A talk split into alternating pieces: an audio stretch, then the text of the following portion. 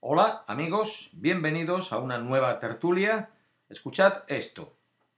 Y psicólogos sociales, y es que las mujeres están más dotadas que los hombres para hacer buena política, especialmente en situaciones críticas.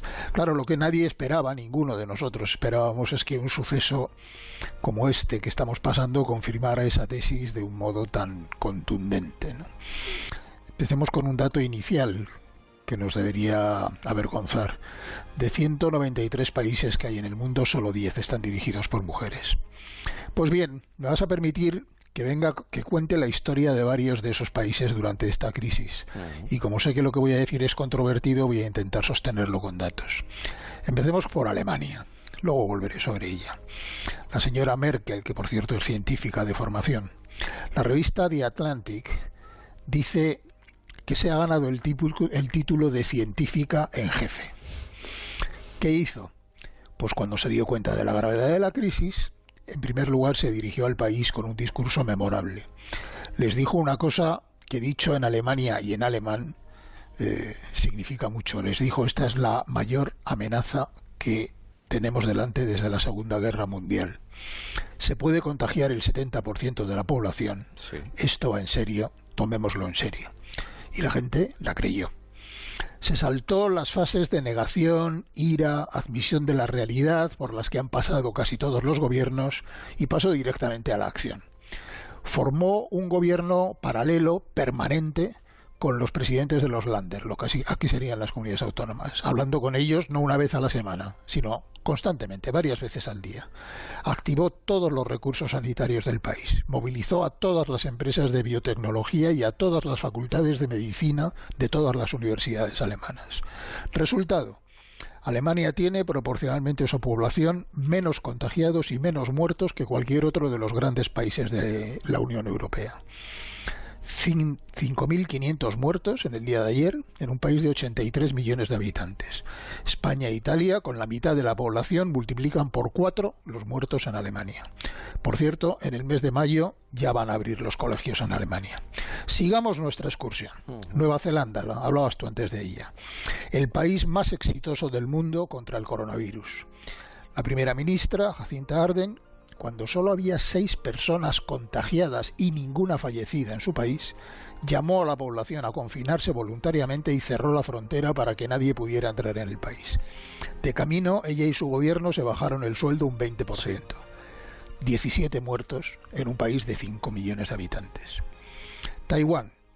En cuanto su gobierno vio lo que estaba pasando en la China continental, que está ahí al lado, no esperó ni un día. En enero, en enero, tomó 124 medidas para bloquear el virus.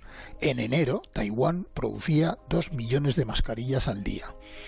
Por cierto, acaba de enviar 10 millones de mascarillas a Europa y a Estados Unidos. A día de ayer, 6 personas fallecidas en una población de 24 millones. Vamos a Islandia.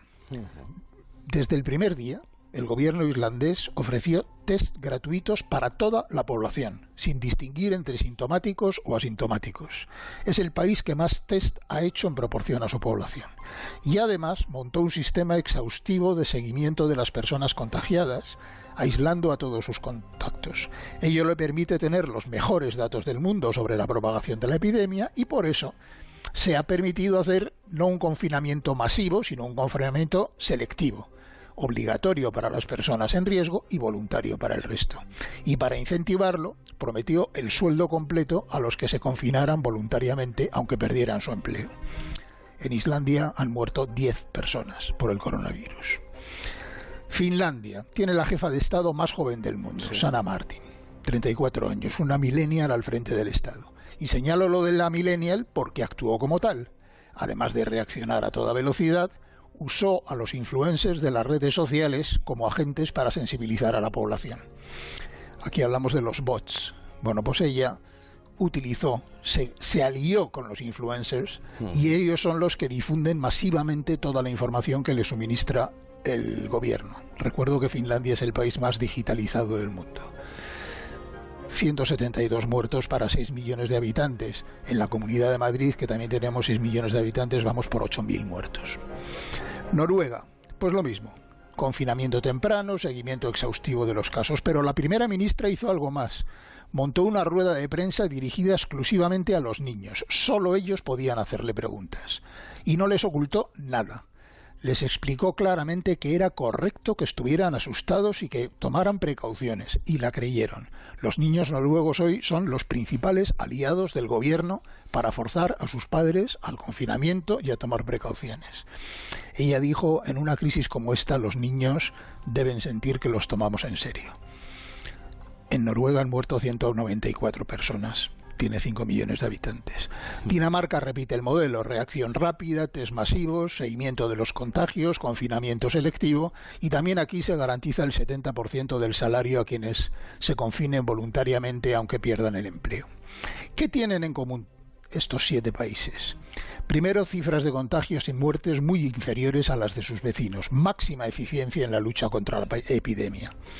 Segundo, máxima unidad política y complicidad de toda la sociedad gran confianza en los gobiernos.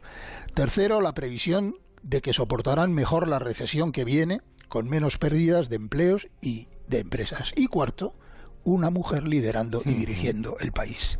Mira, no puede ser casualidad que si solo el 5% de los gobiernos del mundo están dirigidos por mujeres, tú coges la lista de los 12 países más eficientes y el 60% están gobernados por una mujer. 7 de 12 estas cosas no suceden por casualidad. Además, parece haber un estilo común en todas ellas. Combinan tres elementos. Capacidad de decisión rápida e inmediatamente ejecutiva, es decir, son muy ejecutivas, mensajes efectivos, claros, transparentes y a la vez empáticos, un estilo de comunicación completamente distinto al que estamos viendo en otros lugares, y gran creatividad en las soluciones, buscar novedades. Insisto en los números porque sé que lo que estoy diciendo es controvertido. Mira, muertos por 100.000 habitantes, Alemania 6,7, Dinamarca 6,8, Noruega 3,6, Islandia 2,8, Nueva Zelanda 0,3, no llega ni siquiera a un muerto por 100.000 habitantes. Términos comparativos, España 47 muertos por 100.000 habitantes, Italia 42 muertos, Francia 37, 33. Se está hablando mucho de esto en la prensa internacional, mucho menos en España. Me limito a leer un párrafo del eh, Washington Post. Las mujeres, dice, han liderado las respuestas más rápidas a la epidemia y ahora están logrando la vuelta al trabajo más temprana. tienen menos margen de error porque han demostrado ser más previsoras. Han lanzado las medidas más audaces y efectivas de protección social su liderazgo es más eficaz, más democrático, más colaborador y más compasivo. Por cierto, nadie ha caído en que no hay dictadoras en el mundo. Desde que en el siglo XX y en el siglo XXI está lleno de dictadores. Y quiero dedicar un párrafo final, si me permites, para una de ellas, ¿no? que, de la que has hablado antes, Angela Merkel. 14 años en el poder y 70% de popularidad en este momento para que luego digan que el poder desgasta. Desgasta el que lo usa mal, claro. Preservó a su país de la crisis económica mejor que ningún otro.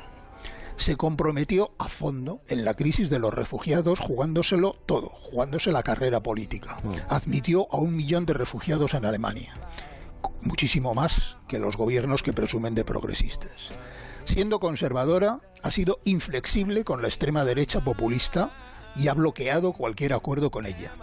Sostiene un gobierno de gran coalición desde hace siete años y ahora está encabezando la respuesta más eficaz de todos los países desarrollados a la pandemia y su país es el mejor preparado para afrontar la recesión. Para mí es el gran personaje político de este principio del siglo XXI. Moraleja, lo ha dicho Isabel antes y lo repito ahora, a la política convencional le sobra testosterona y le faltan muchas más mujeres en el poder. O dicho de una forma más directa, espero que no haya muchos niños oyendo, los cojones, Jaime, son un estorbo para la política. Si tenemos que pasar una crisis, por favor, que me traigan una Merkel o una Jacinta Arden de Nueva Zelanda o una millennial como Erna Solberg de Noruega, por favor. Bueno, ¿qué tal? ¿Cómo os ha dejado el audio? El cuerpo. audio contundente, claro, conciso, al punto em, y, polémico, polémico, si os lo parece, pues comentar sobre ello ya directamente. A mí no me lo parece polémico, porque yo básicamente estoy de acuerdo con lo que el Señor dice, que no sé quién es, es un audio que me habéis enviado uno de vosotros, así, prácticamente sin explicación ninguna, y me pareció oportuno comenzar el podcast en lugar de con mis palabras y contándoos mis aventuras y desventuras y anunciando esto u otro, con el audio, así, porque puede que funcione mucho mejor y sea más interesante que simplemente mis rollos y estar esperando por vuestros comentarios y audios que no llegan, son pocos y escasos. Así que esta es otra opción. Si tenéis un audio que os impacte de alguna manera, que os cause sensación y queréis compartirlo, enviarme el audio, como acaba de hacer este amigo mío. Em, pero bueno, es una manera de empezar. Y vamos a continuar, bueno, vamos a discutirlo un poco. Mm, ¿Qué os parece? ¿Qué os parece? Yo desde hace mucho tiempo, yo llevo, pensando que las mujeres eh, se merecen una oportunidad eh, que se la debemos, los hombres, si hablamos de hombres y mujeres, de gobernar y de llegar a más posiciones de poder de las que tienen en la sociedad. Yo estoy convencido de ello. De, hecho, hace en un vídeo sobre de los más populares que tengo sobre el éxito de los países nórdicos, una de las claves que doy es eh, el, alto porcentaje de participación de las mujeres dentro de la sociedad. Y cuando digo dentro de la sociedad me refiero a puestos de responsabilidad en, en los estamentos sociales, como acaba de ilustrar también esta persona. Yo soy alguien, he mencionado además en el pasado, que aprendo mucho mirando a los animales, porque desde hace 25 años yo observo más animales que personas. Estoy más rodeado a diario de animales que de personas. Eh, y veo, dentro del mundo animal, mm, los machos suelen ser más fuertes, casi siempre físicamente, que las hembras, con lo cual se imponen por ser más agresivos y, y más prepotentes, por así decirlo, no, simplemente más fuertes. Entre animales no tienes más que ver los apareamientos de, qué sé yo, de, patos, de koalas, de, especies muy diferentes de animales y a veces eso parecen eh, violaciones en términos humanos, serían. Pero en los animales se impone la fuerza, en los estamentos sociales de los animales se impone a menudo la fuerza. Incluso entre los machos, cuando hay varias hembras para un macho, los ciervos, o... pues también es la fuerza. Se pegan a hostias, se matan hasta que uno se queda con el territorio y expulsa al otro. Es la fuerza, la fuerza bruta. El que es más bruto y más fuerte se impone. Y en los humanos, pues imagino, pues que hasta cierto punto es igual. Hemos sido, hemos sido capaces de, de crear una sociedad un poco más refinada y elaborada, pero pero, es así, el que tiene la fuerza bruta, pues impone, eh, generalmente, y los países con más fuerza de armamento, pues son los que imponen su ley, em, y la gente que gobierna, en general, ha sido pues la, más, la que, la que es más fuerte, en una familia, en un clan, en un grupo, en un barrio, en un en un cártel, quien impone su fuerza bruta, no su raciocinio, no su inteligencia, sino la fuerza bruta, son los que, los que más, más, pueden. Y por eso yo pienso que, hemos, que tenemos una sociedad mayormente patriarcal a la hora de gobernar y que la historia de la humanidad básicamente son la historia del ego de los hombres, hombres con mucho ego que han sido capaces de, de, de atraer a una parte de la sociedad dentro de capturar su imaginación dentro de su propio ego, para satisfacer su propio ego y sus propias aspiraciones, capaz de un ego tan inmenso de arrastrar a una multitud. No me voy a poner con figuras históricas y podéis recordar si queréis ahora mismo presidentes que existen ahora mismo, gente con mucho ego. Eh, en fin, si las mujeres tuviesen la oportunidad de gobernar, yo creo que lo harían mejor porque tendrían más recursos, porque volviendo al mundo animal, si generalmente el macho es más fuerte que la hembra, los hombres son físicamente más poderosos que el ¿sabes? Pueden resolver una discusión por la pura violencia, meramente. Mira, te pego una leche, te pego un tortazo y si no te callas, te pego otro.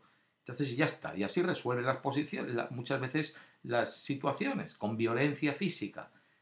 Entonces las mujeres, para progresar o para simplemente sobrevivir dentro de ese mundo, tanto animal como en relaciones humanas, pues tienen que recurrir a otras estrategias, que no es la fuerza física. No pueden imponerse o enfrentarse a, una situación, a, alguien, a un contrincante, imponiendo la fuerza que no tienen. Al contrario, si retan por la fuerza, van a salir mal paradas. Entonces, yo creo que mm, parece lógico o de sentido común que por naturaleza hayan aprendido a resolver otras estrategias para resolver los problemas. Y es lo que a lo mejor las mujeres ponen de manifiesto a la hora de gobernar. No es una cuestión de decir que las mujeres son más inteligentes que los hombres, o mm, unos son peores, otros son mejores. Eh, hay mujeres que han tenido poder y lo han utilizado muy mal.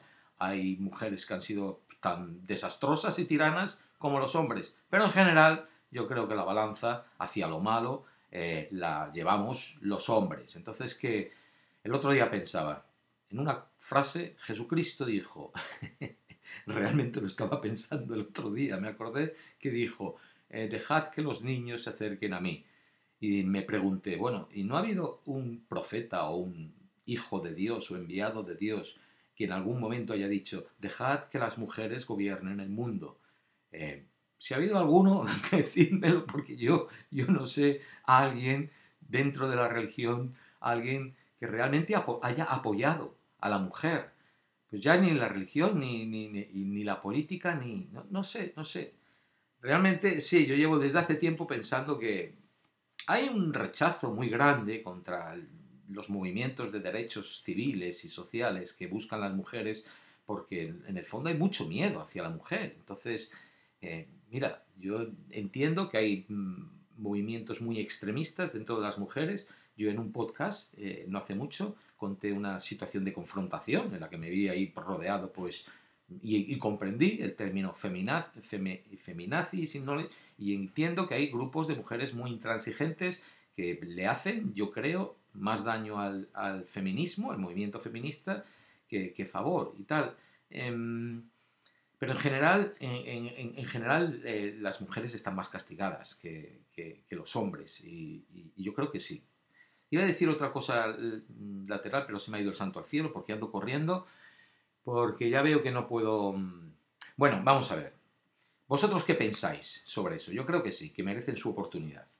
Punto. Corto ahí. Y si tenéis más audios así, que puedan parecer polémicos, impactantes, va a ser mucho más interesante que escuchar, escucharme a mí y mis devaneos mentales. Así que por favor enviarlos. Espero vuestras preguntas. Tengo dos preguntas aquí. Tengo un par de audios que me habéis enviado referentes a la pregunta que os formulé para hacer un vídeo sobre cómo va a cambiar el mundo detrás del coronavirus, que fue también una pregunta que formulasteis uno de vosotros. Bueno, esos audios me los guardo si queréis podéis seguir respondiendo a eso. Si no hay más respuestas, pues nada, no pasa nada, no hago el vídeo.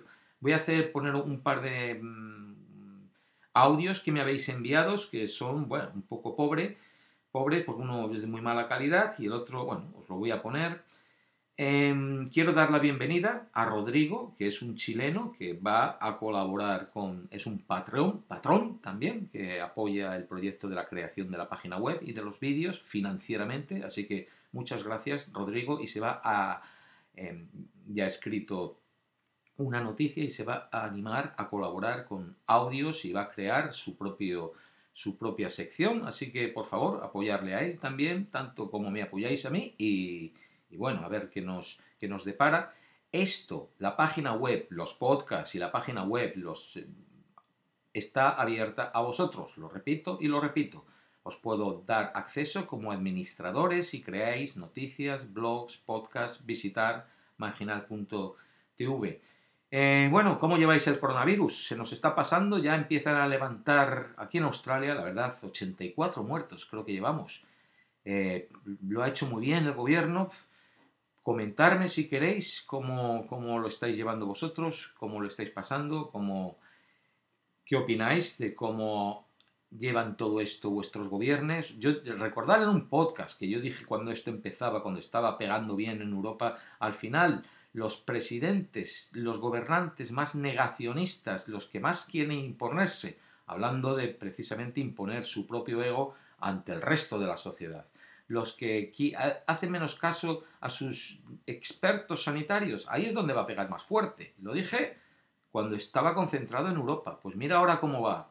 Estados Unidos con Trump y mencioné Trump y Bolsonaro, porque eran dos que estaban... Hay más, hay más. De hecho tengo una lista de ocho que han dicho, incluyendo a López Obrador también, que dijo en su momento que, que no, no, si tienes dinero, coge a la familia y sal a, comer a los restaurantes. O sea, hay, hay bastantes gobernantes que han querido no hacer caso a estos, a esta historia. Pero bueno, mencioné por delante de otros, porque eran los que más realmente se estaban poniendo en evidencia, a Trump, mira por dónde va Estados Unidos ahora, esto ya lo dice hace semanas, lo dije, y Bolsonaro, que Brasil va a ser el siguiente que como realmente no tome medidas y el presidente siga dando el ejemplo que está dando, pues vaya a vaya, vaya a despegar hacia arriba igualmente. Espero que no, espero que ya estemos dominando la curva, que muchos países ya lo están haciendo y que, y que bueno, y que no nos apresuremos con, con el levantar las restricciones mucho más rápido, porque sobre todo en el hemisferio sur llega el invierno.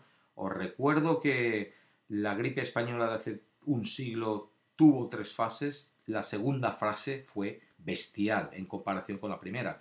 O sea que como nos apresuremos a levantar restricciones y volvamos aquí, viva la vida, viva no sé qué, demasiado rápido y la juerga y el patatín patatán, esto nos pilla y en tres o cuatro meses podríamos estar realmente lamentándolo y espero que no, espero que no. De momento las noticias son esperanzadoras. En mi familia, seis han tenido coronavirus y, todos lo han, lo han, superado. Tengo un, no sé si lo he mencionado antes, un, eh, un sobrino al que acudí a su boda en España el octubre pasado, se casó con una médica, él es médico, es un chaval joven, creo que todavía no tiene 30 años o está a punto, eh, y en cuanto llegó el coronavirus dije, le va, le va a pillar a él, porque es un médico muy, muy echado para adelante, muy, tiene un gran corazón, ganas de ayudar, ya ha estado en África como voluntario y todo, y nada, pues efectivamente le pilló. Luego ha pasado dos o tres eh, tests más cada semana, le dieron positivos y hace un par de semanas ya le dio negativo y de vuelta a trabajar. Su compañera es médica, pero no está tratando con enfermos de coronavirus afectados. O sea, él está bien y luego dos primas mías, una y a sus dos hijos les ha pillado, creo que también ya están bien. Otra que he hablado hace un par de días con ella, también le pilló, fue al hospital, le pilló justo antes de que anunciaran en España. Fue al hospital y ya estaba el hospital lleno de gente, no había hasta en los pasillos. O sea, la mandaron de vuelta a casa, se metió en su dormitorio, de allí no ha salido, lleva allí lleva 40 días, ahora ya se pasea por la casa, pero en un piso, 40 días metidas en el dormitorio, el marido también le pilló el coronavirus, ella y el marido están solos, el marido pasándole la comida, pues la ventana de ventana a ventana, por el patio, de la ventana a la cocina. Y me lo contaba todo la mujer, eh, tan alegre, diciendo, qué mal lo he pasado, me dolía todo, no olía, no, no, no, el olfato, el, el, olfato, el, el gusto, lo pierdes, le dolía la cabeza, le dolían los huesos, eh, pero poco a poco lo superó. El marido es diabético, necesita caminar y tiene un, reloj de estos que te marca los pasos en el piso, en su piso, todos los días, hasta ahora, camina nueve kilómetros por el pasillo, nueve kilómetros por el pasillo. Pues bueno, ahí están, los dos encerrados en casa, 40 días que llevan eh, y lo han superado. Bueno, pues no os cuento más, ya veis que voy como siempre con una moto Em, lo de los países nórdicos de las mujeres también es una cosa cultural. No es ya solo mujeres y hombres, es que también es una cosa cultural en, el cual em, se, bueno, pues está la mujer más integrada, pero no desde hace tiempo y mucho más respetada y valorada, pues que en los países más subdesarrollados. Y cuanto más vamos hacia el sur y hacia el trópico, pues más subdesarrollados de mentalidad parece que somos. El sur de Europa está, yo creo que menos mentalizado en sistemas sociales eh, que el norte de Europa y tiras, sigues tirando hacia abajo y llegas a los trópicos y, bueno, pues ahí pasa, estamos cada vez, cuanto más al trópico uno se mete, más parece, o más en la selva, más parece que está eh, cercano a, allá al mundo animal en cuanto a raciocinio, pero no voy a decir ninguna tontería, por ir con prisa, me callo. Vamos a escuchar un momentito, eh, David, digo, Alfonso, Alfonso, te pongo este audio, te pongo un poquito, pero para que os deis cuenta simplemente de que si me mandáis un mensaje con un teléfono móvil y pegáis ahí la boca, lo único que se oyera va a ser como golpes bilabiales contra el micrófono. Eh, escuchar un momentito esto, a ver. Y bueno, te a, proponer, ¿por qué no haces un video sobre la relación del coronavirus con el con esto de las 5G? Bueno, Alfonso, lo siento, lo siento que no haya podido poner más de tu audio, pero ya ves la calidad que tiene. Mm, en cualquier caso, no era un audio muy largo, me llegó por Anchor, so era menos de un minuto y básicamente lo que me estaba pidiendo es eso, si no lo habéis entendido, me pide que haga un vídeo en relación a pues, la polémica que hay sobre mm, las torres 5G, las torres eh, G5 eh, de comunicación, con distribuir o la posibilidad de que contribuyan a distribuir el coronavirus. Caso, bueno, es, pues lo siento, Alfonso, por tu audio y porque no voy a hacer el vídeo, porque para estar aquí contribuyendo a las teorías conspiranoicas y, hablando de cosas que no deberíamos de estar hablando, eh, para no darle más popularidad, pues no, no voy a hacer. Me parece una tremenda eh, idiotez. El tema, de hecho, hay una noticia que al respecto que podéis encontrar, leer en Marginal Media sobre sobre esto, sobre la gente que está quemando las torres estas porque dicen que, pues, que contribuyen a, difundir el coronavirus. Mira, hay una. De la misma noticia recojo una citación, algo que ha dicho Nick Jeffery, que es el director ejecutivo de Vodafone en el Reino Unido, que es uno de los países donde se están quemando estas torres, también en los Países Bajos. Eh, fíjate, acabo de mencionar hace un rato que los países del norte de Europa parecen más racionales que los del sur de Europa y se piensa mejor y aquí están dándose este tipo, este tipo de historias. Bueno, el hombre este, el director ejecutivo de Vodafone, dice, es increíble que hayan personas que quieran dañar las mismas redes que proporcionan la conectividad esencial a los servicios de emergencia del país durante este difícil periodo. O sea que así es. Las torres estas que son tan importantes para que el Internet funcione bien y de hecho para conectar precisamente todos los servicios de emergencia, pues, pues se están quemando los, mismos elementos, instrumentos que nos sirven para combatir el coronavirus, los están destrozando gente eh, acusando a estos instrumentos pensando que son eh, los mismos que distribuyen el coronavirus. Qué paradoja y qué burrada. O sea que no, no voy a hacer ese vídeo, mm, pero si quieres, Alfonso, vete a leer la noticia ahí. Em, mm, os pongo un último audio de Diego. Bueno, Santi. Eh, con respecto a esto del cómo crees que la pandemia va a cambiar el mundo, eh, yo me pongo en la posición más violenta posible y digo, ¿no sería la forma más rápida de eliminar todo lo que es estas personas que hacen mal al mundo? Aunque sí es un poco más violento, como digo, digamos, en mi país la gente que es tanto ladrones y gente que no le gusta informarse, por así decirlo, que nosotros llamamos masistas en Bolivia, esa gente ignorante, si ellos se se fueran a congregar todo eso y solo con el contagio masivo que podrían provocar ellos, se podrían autoeliminar y purgar directamente el país. ¿Eso no sería una solución un poquito más rápida para hacer el mundo mejor? Porque menos gente, menos contaminación, ¿no? Ah, disculpa, Sandy. Eh, con respecto a lo que decía de violencia, esta parte de eliminar a la mayor cantidad de gente ignorante que hace daño al planeta por sus capacidades prácticamente limitadas, como podemos decir. Y las demás personas que, digamos, como tú, que ayudan a informar y todo eso, saben cuidarse, saben cómo protegerse y los otros simplemente no van a saber qué hacer. Ese es mi punto, digamos. No sé si estoy desvariando o cualquier cosa por la cuarentena, pero si la gente inteligente se cuida, la gente inteligente queda. Si la gente estúpida va a ir a congregarse por sus movimientos ridículos como las feminazis, se van a contagiar solitos. Y después ellos no van a saber qué hacer en el momento de que ya estén contagiadas y prácticamente se van a autoeliminar de esa manera. Gracias por el mensaje. Creo que sí, que estás desvariando un poco por la cuarentena. Eh, pero sí, creo que sí. No, el mundo no, no, es, no es un lugar así ideal en, los que queden los buenos y mueran los malos. Mm, y además no pienso que debería de serlo. No. Aquí cada uno hace lo que puede por cuidarse, pero la enfermedad, el morir, los accidentes, es una lotería. Te puede tocar, no te puede tocar, qué sé yo.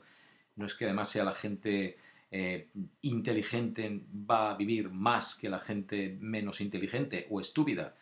Pues a lo mejor hay alguien muy inteligente que es un fumador empedernido, pero, pero tiene probabilidades de, de morir antes que otro que no, que no que no fume o alguien que le gusta conducir muy rápido con un coche que se puede matar a la vuelta de cualquier curva por ir muy, a lo mejor tiene un, coeficiente intelectual muy alto.